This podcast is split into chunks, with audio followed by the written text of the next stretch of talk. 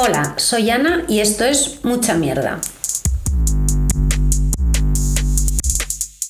Bueno, hoy estoy feliz porque por primera vez hago el podcast acompañada. Estoy acompañada por Laura Ferrandiz, una amiga a la que quiero mucho, una aliada y prima teatral. Laura, hoy tengo sentimientos encontrados porque hoy es mi tercer podcast y voy a hablar de una obra que no me ha gustado mucho. Es La casa de Bernarda Alba. Y encima esa obra, ¿verdad? Y encima esa obra. A ver, para que veas que no, que no estoy enfrentada con el mundo, o sea, que no es, no estoy aquí hablando en negativo porque sí, te lo juro que me han pasado cosas positivas estos días, ¿eh? O sea, he aprendido a hacer un montón de cosas, he aprendido a hacer horchata, si quieres ya te daré la receta, he aprendido a hacer mayonesa de aguacate, eh, no sé, he conocido a una amiga en parque con la que nos intercambiamos libros. Eh, bueno, he descubierto qué son las creepypastas. ¿Tú sabes lo que son las creepypastas? No tiene nada que ver con teatro. En realidad nada de esto tiene que ver con teatro. Bueno, en un libro de Mónica Ojeda he descubierto que las creepypastas son como historias de terror cortitas eh, que se publican generalmente en internet y que tienen el límite entre la realidad y la ficción muy fino, con lo cual mm, te da mucho miedo por eso precisamente, porque no sabes si son verdad o no son verdad. Bueno, esto mm, es un poco así locura, pero, mm, pero bueno, es algo que he aprendido.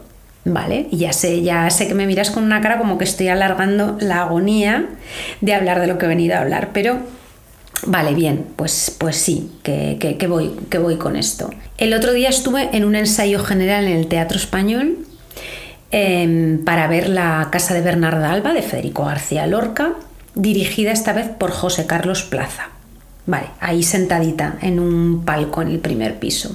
Un ensayo general que no se corta a no ser que pase algo muy gordo y digo, tiene que ser muy gordo. O sea, es como ver una función. Normalmente a los ensayos generales va gente pues del sector o de escuelas, además tú has sido también algún ensayo general, o sea, qué experiencia, ¿eh? Un ensayo general.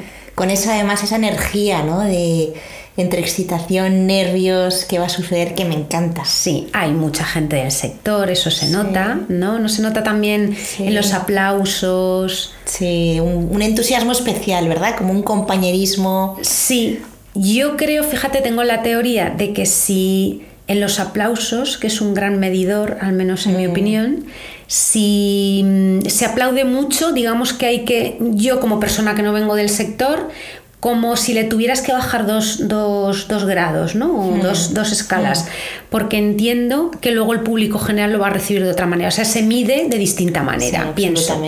Hmm. Eh, ellos se dan calidez, entre ellos está muy bien eso. También es verdad mm, que a lo mejor, ostras, que es una profesión muy, muy loca, muy esclava y muy difícil. Yo creo que también tienen ellos un poco la necesidad Em, que no, no, habla mal de, en contra de ellos, la necesidad de estar ahí, de ir al ensayo, de, de, pertenecer. Exacto, sí. es un poco como liturgia y de mm. apoyarse y mm. levantarse y aplaudir, quizá un poco por estoy aquí, eh, te mm. apoyo. O mírame que he venido a verte, no lo sé, también puede ser esto, pero bueno, esto ya no lo sé, ¿no?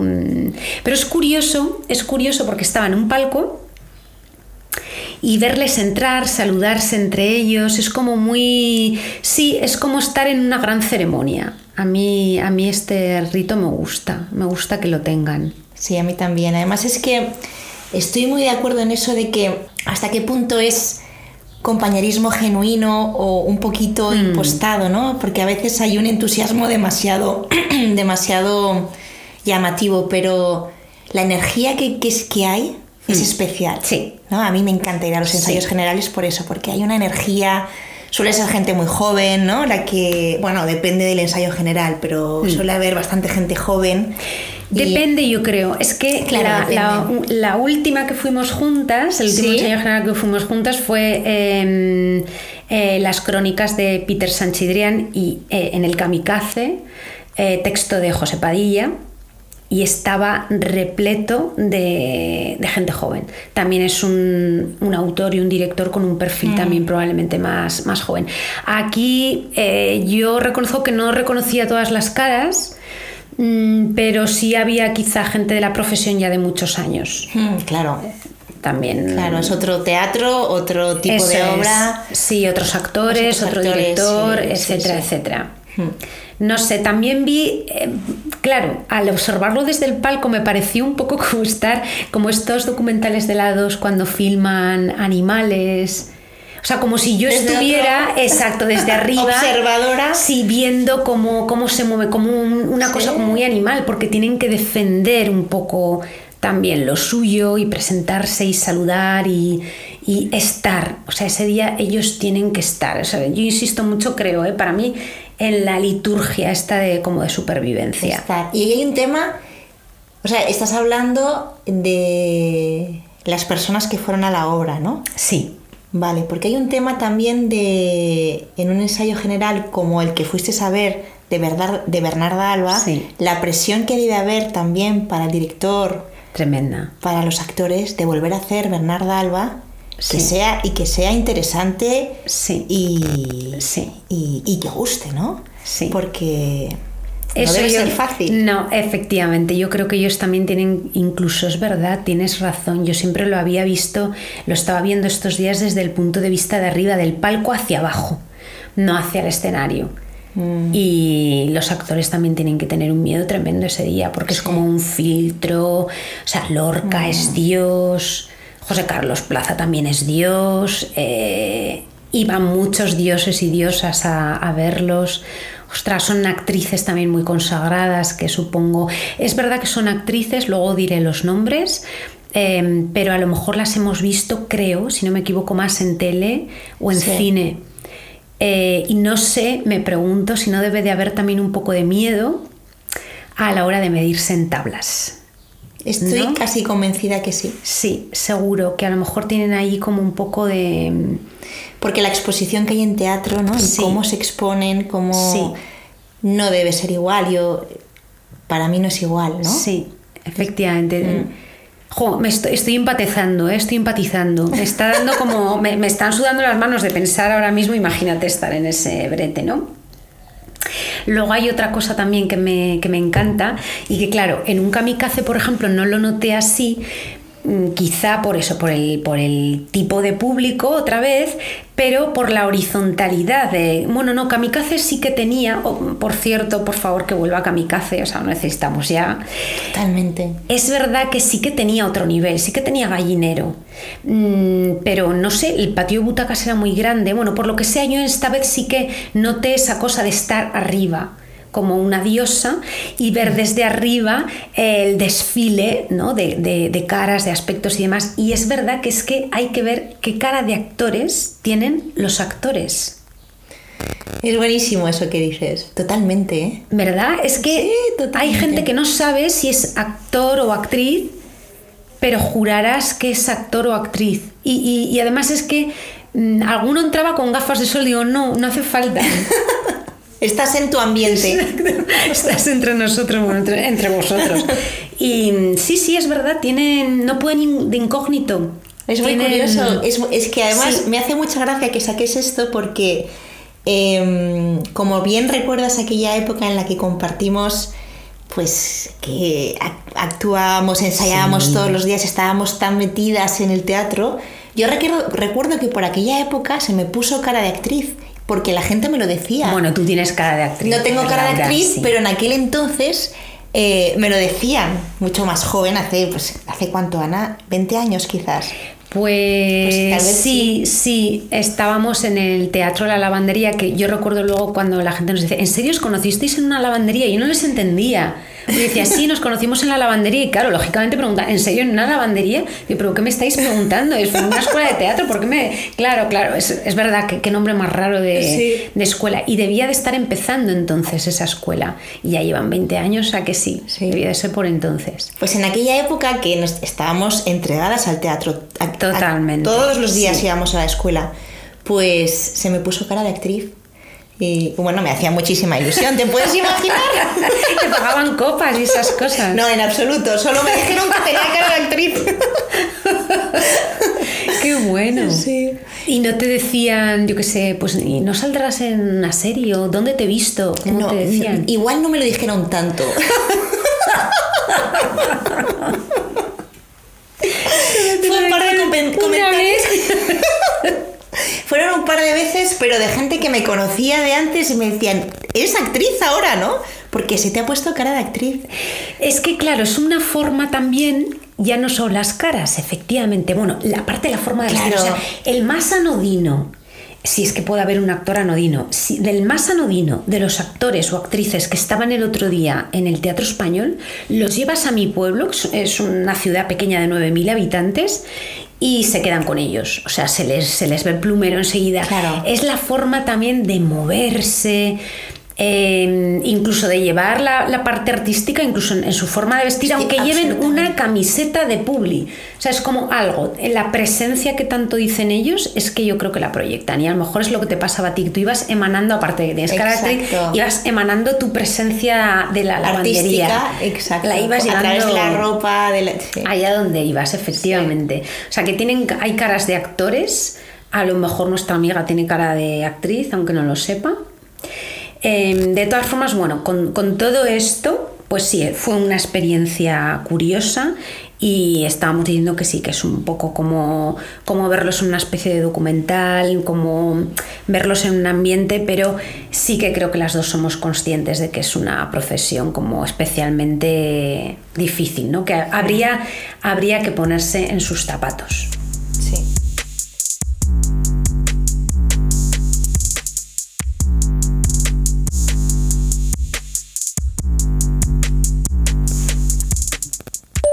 Bueno, pero la verdad es que, mm, a ver, que estoy mareando un poco la perdiz, pero que he venido a, a hablar de la casa de Bernarda Alba, del Teatro Español, dirigida por José Carlos Plaza. Vale, a mí lo que me pasa, Laura, es que cuando veo Lorca me da miedo.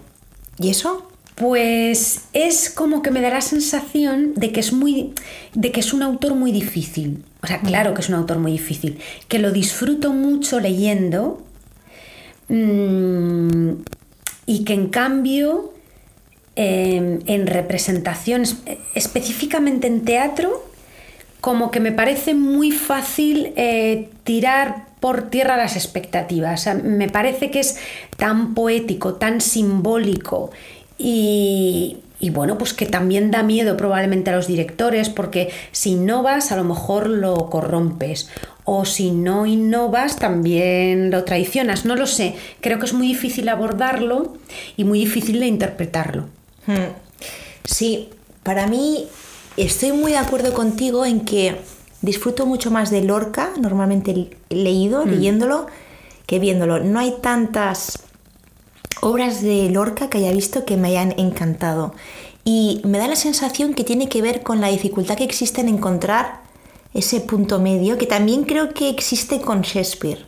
¿no? Es decir, sí, es mira. tan potente el texto que parece complicado el encontrar ese punto medio entre no irme a, a Hmm. lo excesivamente trágico y no quedarme en lo superficial, Hmm. ¿no? Intentar incluso además, como la obra que has visto, que me da la sensación por lo que cuentas que es como una versión más moderna o un intento, o quizás no. No, no, creo que. mm, Creo. Quizá uno de los fallos, en mi opinión, es la, la falta de riesgo, quizá, ¿eh? de el respeto eh, desde la honestidad, ¿eh? cuidado, pero en el resultado de que a mí me ha llegado, para mí eh, le ha faltado algo de, mm, de aproximación novedosa. Ha habido un demasiado respeto a- al texto sin ir un poco más allá, sin Mm. profundizar. Sí, entiendo. Pero, pero sí es cierto que no es tan sencillo. A mí hay varias versiones que me hubieran encantado ver, que he visto por televisión o que he visto por internet, pero que no pude ver, que una es, me hubiera encantado ver a Nuria favor. de, Ar- de Bernarda Alba, y a La Sarda de Bueno, Poncia, bueno, sí. dirigidos por Luis Pascual y la codirección de Juan Carlos Martel, al que ya sabes que, que le tengo mucha estima. Eh, esa versión me hubiera encantado. Y también me hubiera chiflado poder ver a Julieta Serrano, que Julieta Serrano parece ser que ha hecho todos los papeles, menos Bernarda Alba, creo que era. Ah, ¿En serio? Y, mm, y me hubiera encantado haberla visto de María Josefa, que María Josefa, no sé si estás de acuerdo conmigo, es el personaje Sí, de la sí, obra, que es la abuela enajenada y, y maravillosa. Sí, y una imagen, o sea, tiene la imagen el- y el símbolo y todo, o sea, es, es un papel corto, pero que además planea durante casi toda la obra. O sea, se lleva bien, sí. Siempre está Sí. por ahí. Es, es como el ejemplo perfecto de lo que a mí cuando era muy jovencita me decía una profesora de teatro que era que no hay pequeños papeles sino pequeños actores, ¿no? Ese personaje de Mm. Sí, María sí. Josefa que, tiene pocas intervenciones pero que es tan Sí. potentes, bien Se llevado. puede decir mucho. Es tan potente y tan, Sí. y tan interesante como actriz, ¿verdad? Sí, sí. Mm. ¿Y tú has visto algún Lorca que te haya gustado? Pues a mí hay una versión eh, en cine que me gustó muchísimo y lo sabes, que es la versión de Bodas de Sangre de que se llama La novia. Sí. Que La verdad que sí. es esa versión que está dirigida por Paula Ortiz y que tiene una fotografía brutal. sí. Como es esa, esa fotografía, ¿verdad? Que ganó el Goya. Sí. Eh, esa versión me gustó muchísimo. Creo que. Ahí hay que- riesgo. A mí también. Había me gustó. riesgo. Sí, y aparte, bueno, que todos los actores, todos los actores y las actrices están Sí, soberbias. es verdad. Es verdad, es muy, es muy buen ejemplo de un buen Lorca. Me sí. gustó especialmente. ¿Será que, que funciona? Es que esta es otra pregunta que también me he Ah. hecho. ¿Será que funciona mejor en cámara? Quiero decir, porque.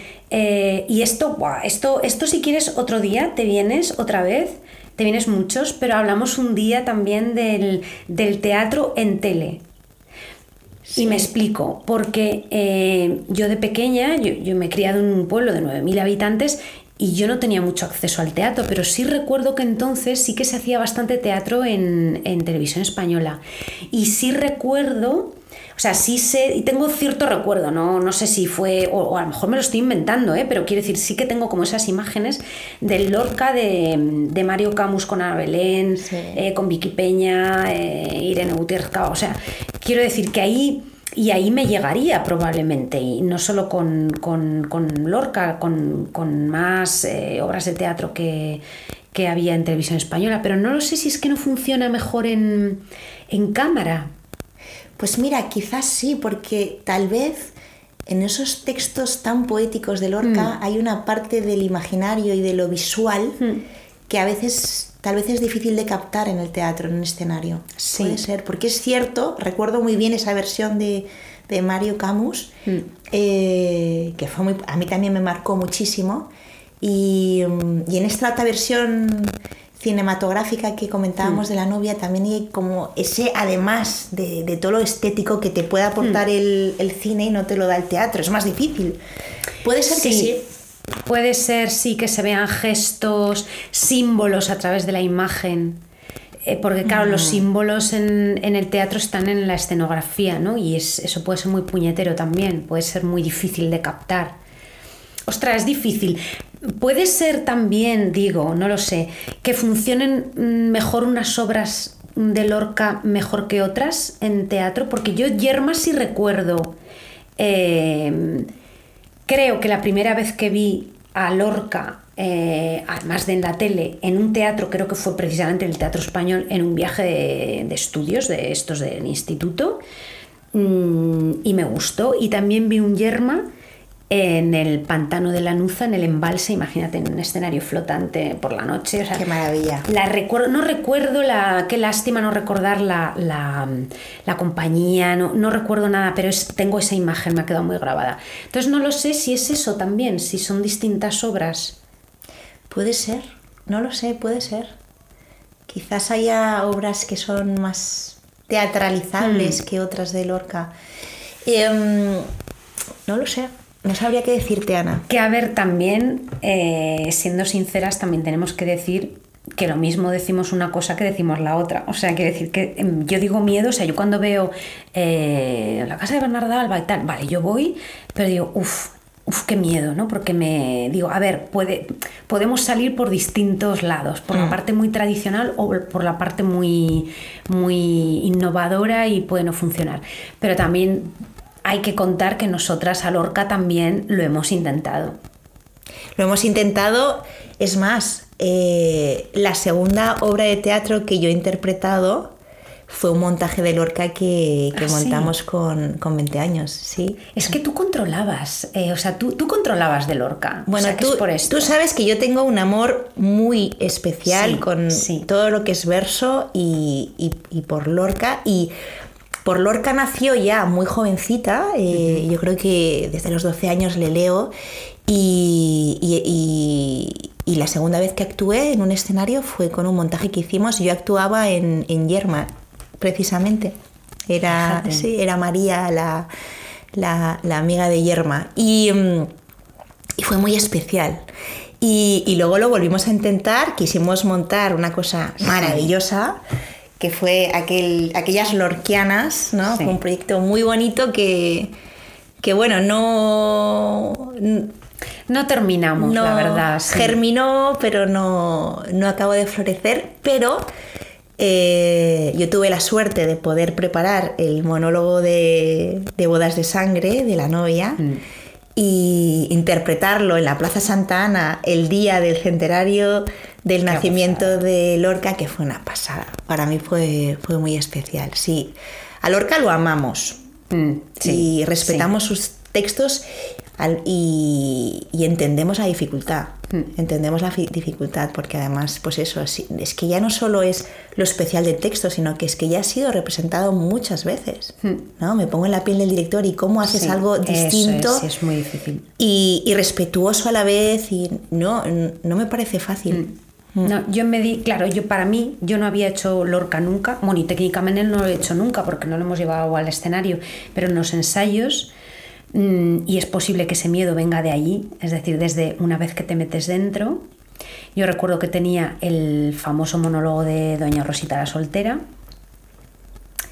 y es que hay por una parte tanto minimalismo porque es que tiene tanta, cada palabra es tan importante y está tan escogida eh, que es muy difícil, efectivamente, me parece, me parece tremendo cómo, cómo llevar eso. Sí, lo que estamos contando, me, me parece tremendamente, vamos, mm, Sí. Bueno, no sé. Dicho está que es complicado. O sea, desde el respeto eh, me parece muy difícil hacer un buen Lorca y creo que siempre hay honestidad. O sea, no, no creo que, eh, que el hecho de que a mí no me convenciera no significa que, que la gente no tenga que ir, porque desde luego siempre es interesante. Pero en este caso, a mí yo voy a explicar, ¿vale? Porque no, porque no me convenció del todo. A mí me falta un poco de coherencia. Es decir, estamos diciendo o te vas a lo tradicional o irrealista o, me aportas una mirada diferente, innovadora, en fin, no- bueno, no lo sé, a lo mejor estoy siendo demasiado radical y a lo mejor no hay que elegir entre dos cosas tan opuestas. Pero eh, cuando digo que a mí me faltó coherencia, quizá me falta un poco en la dirección, porque las actrices son fantásticas. Luego eh, paso, como siempre, en todos los podcasts a, nombrarlas. Eh, pero, por ejemplo, eh, Bernarda, la madre de Bernarda, ¿vale? María Josefa, que es nuestro personaje favoritísimo.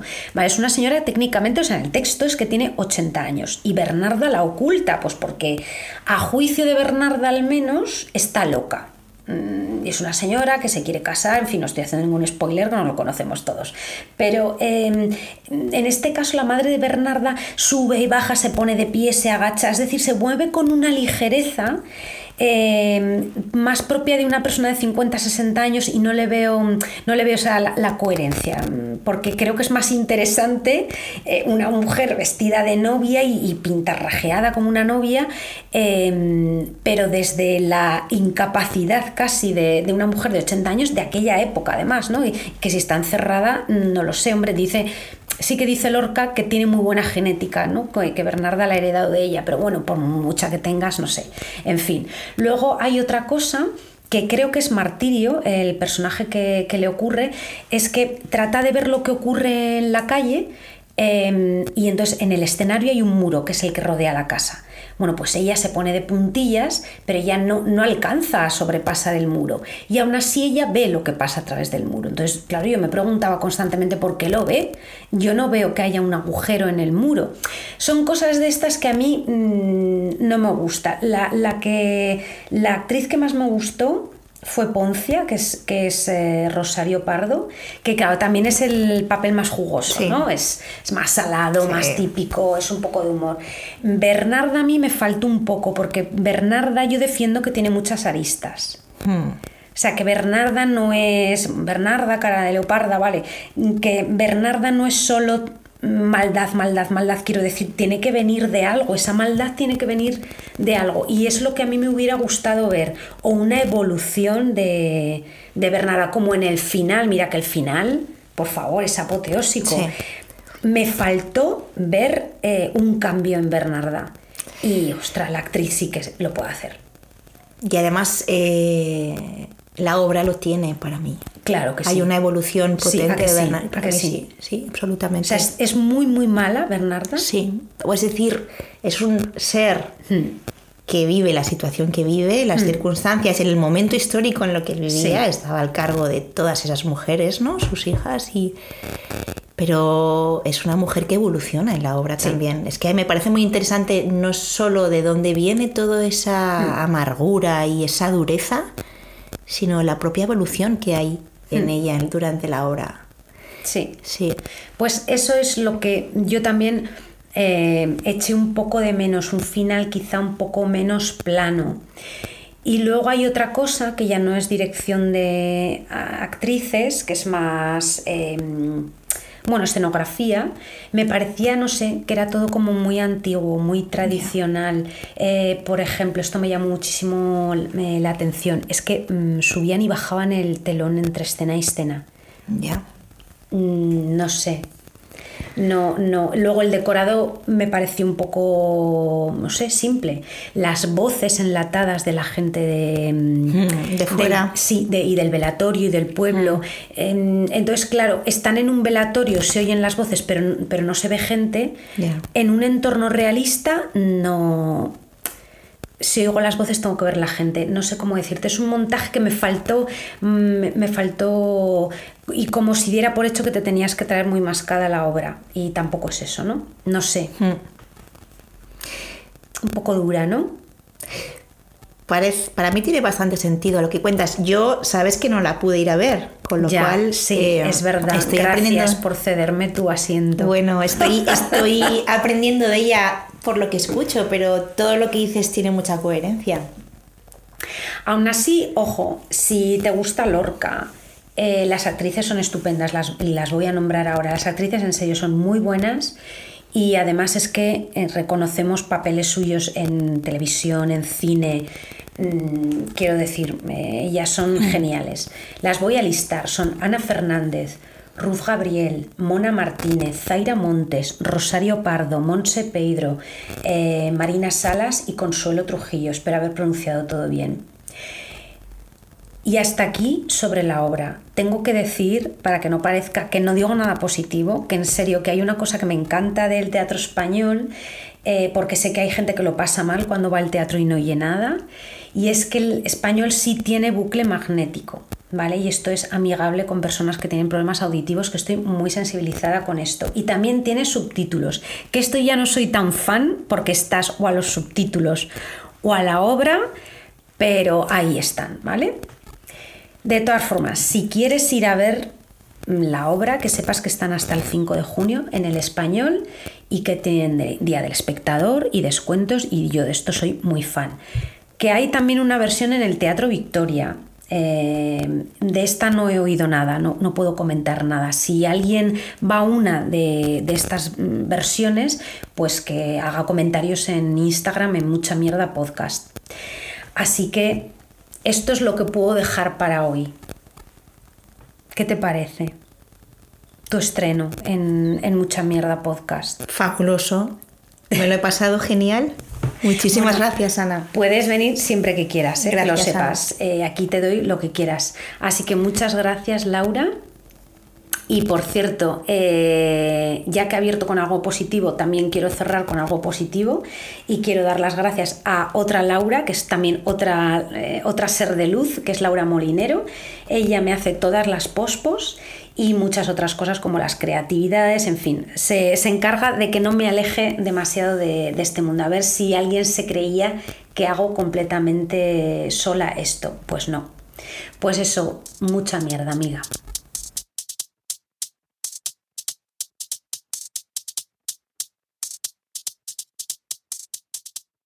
Que alguien haga algo con el telón con el escudo de Felipe V en el Teatro Español. ¿Es necesario tener ese telón? Es que, a ver, se me escapa algo seguro, pero a mí me da repelús al entrar. Yo lo quitaría. Pues que lo guarden en, un museo de tapices o así. Yo lo quitaría. Oye, mm, no irás a ponerme en doble velocidad, ¿verdad?